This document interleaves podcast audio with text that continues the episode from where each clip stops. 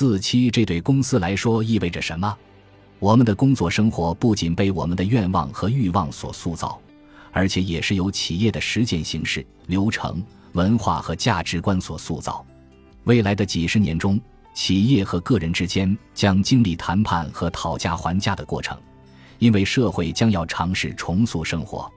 为了满足员工的需求，企业必须在根本上重新设计他们的政策。从积极的计划开始讲起。要想支持那些拥有百岁人生的人的话，企业必须做些什么呢？我们想提出六点建议。首先，企业有必要重新平衡有形和无形资产。目前，雇主与雇员之间的关系是由有形资产调节的，包括如下内容：支付多少工资，提供怎样的养老金、汽车和住房补贴等等。然而，正如吉米和简的情景那样，有形资产虽然很重要。但只是生活天平上的一部分，不会成为未来所有工作阶段的主要关注点。这种平衡如何转移？承认和辨识无形资产将十分有用。我们在这里开了一个头，但在未来可能会有更多专属企业的无形资产出现。如果能了解无形资产对每种职业的贡献，那我们将得到很大的帮助。能弄清执行某项工作是否会导致生产力或活力等无形资产诞生，它是否有助于员工在工作场所之外建立无形资产？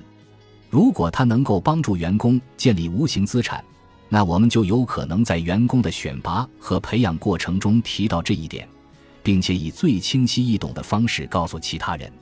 这种叙述将使个人根据自己的生活状况做出明智的选择。决定要选择哪个职位，在任何时候，他们的工作动机都将反映他们生活的多维度方面以及无形资产在其中发挥的作用。其次，企业需要支持并认可员工的转型，也要认可他们培养和保护转型技能的强烈需求。大多数员工在职业生涯的某个阶段将不可避免地遇到转型，企业可以做很多事情来支持他们。企业可以让他们接受培训。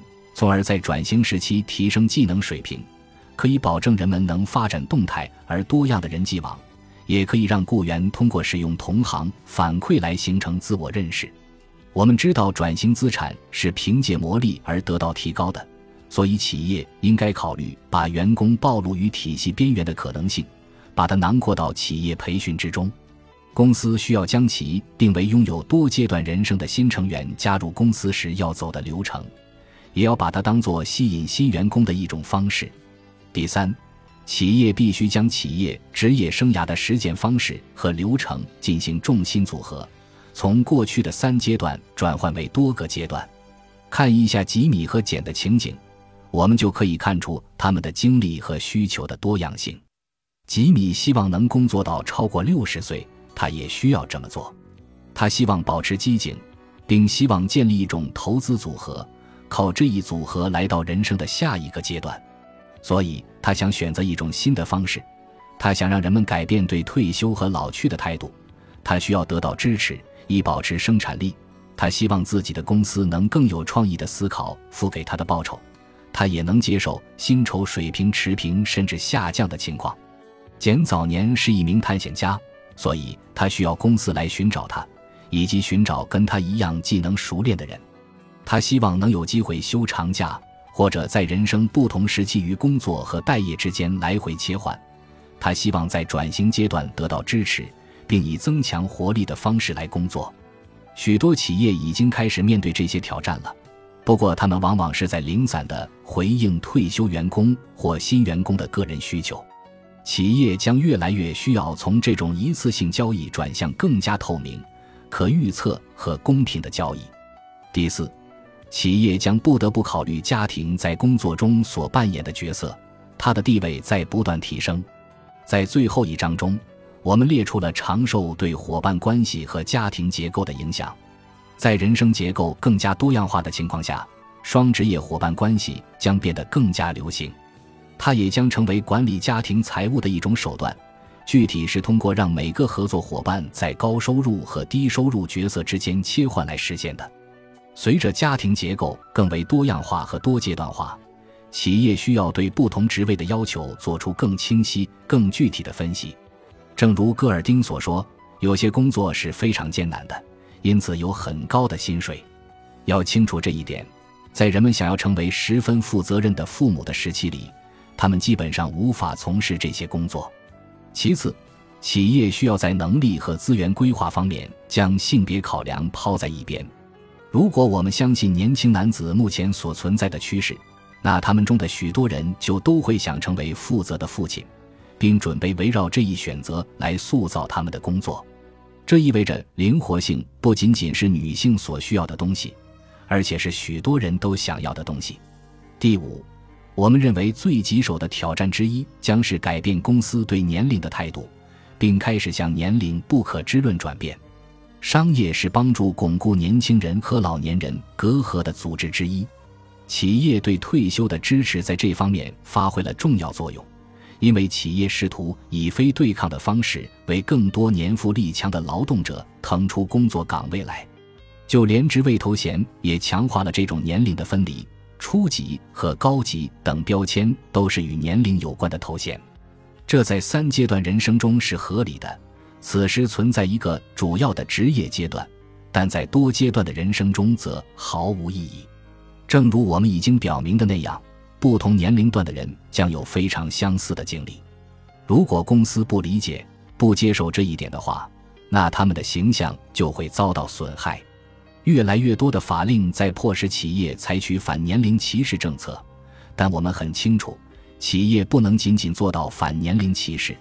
在多阶段、更为长寿的人生中，诸如年龄这样的名义性衡量标准。将不再像在三阶段人生中那样具有强大效力。在三阶段人生中，年龄有明确的划分日期。当三阶段人生是主要模式时，人力资源政策大可以暗中通过年龄这种简单的手段来衡量员工的绩效和激励情况。然而，这种模型并不适用于多阶段人生。在招聘、晋升和薪酬设置方面，取消隐含的年龄歧视。并将其替换为与年龄和建立在年龄之上的同行评价无关的客观标准，将是十分巨大的挑战。举个例子，考虑一下这样一个事实：三段式人生中的年龄是经验的简单代名词，并且直接体现在薪酬和升职上。在多阶段的生活中，年龄和相关领域的经验之间将不断分离开来。最后，企业必须准备接受并理解实验。既要在他们准备采用的工作模式中采取这种态度，也要在审查他们所招募职员的简历时采取这种态度。在接下来的几十年中，人们将适应他们不断变化的生活。像吉米这样的一批人，将在职业生涯中段做出适应。他们没法找到指引前路的榜样，所以将摸索着进行实验。其中一些实验将起作用，而另一些则不会。那些成功了的实验会迅速得到关注，然后被人追捧。由于人们发现他们能够奏效，并且希望效仿，因此他们将迅速扩大规模。所以，企业应该意识到这些实验的存在，并准备将它们融入自己的思维中。目前，在现阶段的三阶段人生模式规则下，无论是出于实验还是其他原因，一旦个人的简历显示出了间隔年的话，就都会遭到怀疑，越来越多的人将走过这一阶段，以此来管理自己的无形资产。企业需要对此更加宽容。这些建议代表了当前人力资源的重大改革，而人力资源方面还需要进行更多的改革。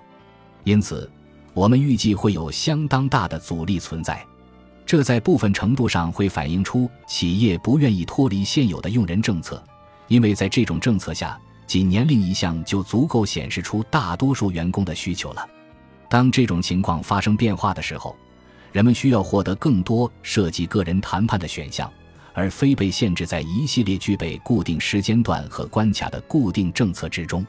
这些很难受到管理，并且会让人们担心程序上存在不公，因为一些员工将能够通过谈判得到比别人更好的条件。不可避免的是。这种对标准化的远离和复杂性的提升将被许多公司抵制，因为这种变化是具有挑战性的，而且前进的方向还不够明确。公司之所以会抵制这些转变，还存在其他原因。复杂性往往是有代价的，在经济遇到压力的时候，标准化做法有很高的价值。百岁人生所需的灵活性，对于有些人来说根本没有商业价值。这已经不是人们第一次将灵活性列入考量了。工业革命的一个重要特征是，企业要求设定工作标准和统一的工作时间。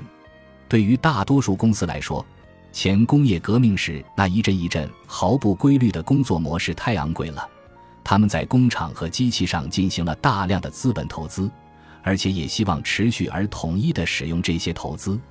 这一要求的结果是，人们引入了为期六天、总共七十二小时的工作周，这成了定义工作周的初始模式。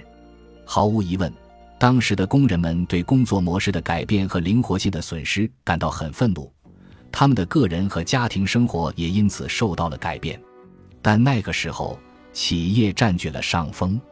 当公司和劳工组织间花几十年的时间进行重新谈判之后，公司对标准化的愿望依然存在，工作周仅受到了缩短，而并未变得更加灵活。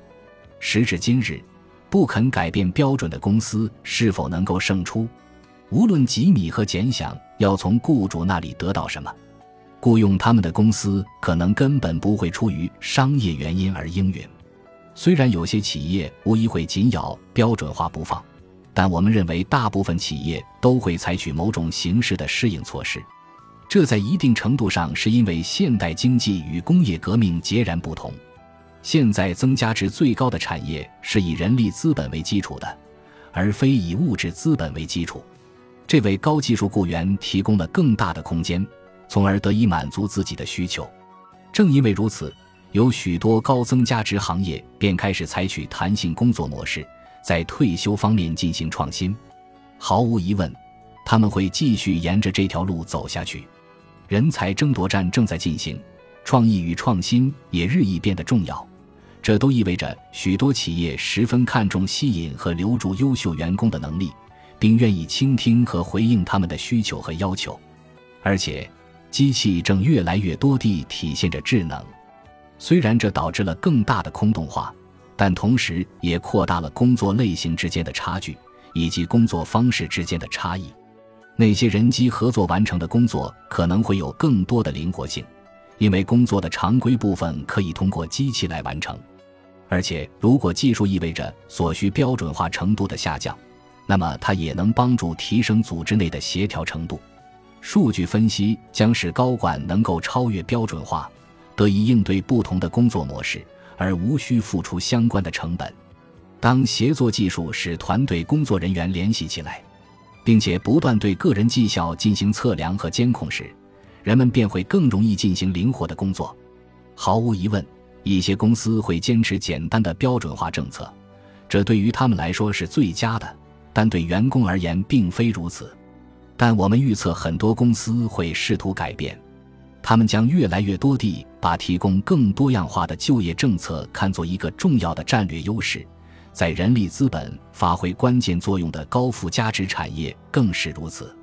然而，并非所有的公司都觉得这样做有利可图，这给政府和社会带来了重大的问题。你所拥有的才华越是珍惜，你的谈判筹码就越多。因此，便有更多的选择来构建你的生活，充分利用你的百岁人生。但并非人人都有这种谈判优势，或者拥有这么多的选择。公司们在这方面有多少进展？作为这项百岁人生研究的一部分，我们听取了一些公司的汇报，看看他们为这些新工作方式做了什么样的准备。这成为琳达指导的未来工作联盟的主题。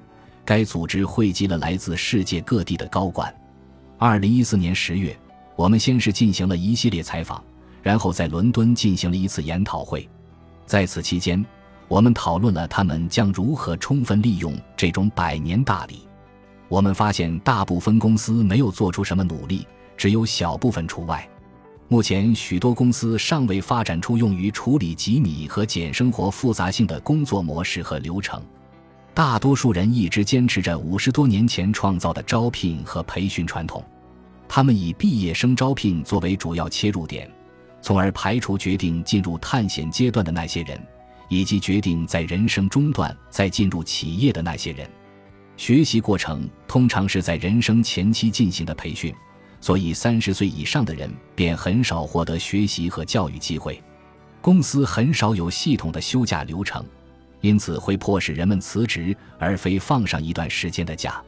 在家庭方面，许多工作场合下默认的假设是女性将成为家事主管者。对于想要承担更多父母责任的父亲而言，所能提供的支持十分有限。也许最大的挑战是对退休的普遍态度。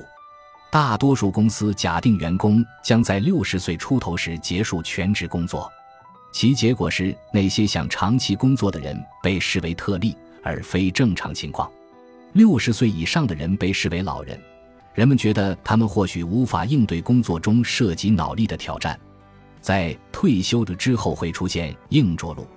这当然会让老年职员彻底失去成为更灵活的指导和辅助角色的机会，他们也无法积极地建立起一套投资组合。当然，这将会发生改变。公司将接触到探险家，他们将在整个职业生涯中为这些人提供学习机会。他们会鼓励员工休假，帮助父亲们更好地参与家庭活动。他们将使员工在公司待上更长的时间。创造更为多样化的工作，他们将发展软着陆，鼓励老年人主动从事某些方面的工作。但要做到这一点，他们必须做好面对各种变革壁垒的准备。本集播放完毕，感谢您的收听，喜欢请订阅加关注，主页有更多精彩内容。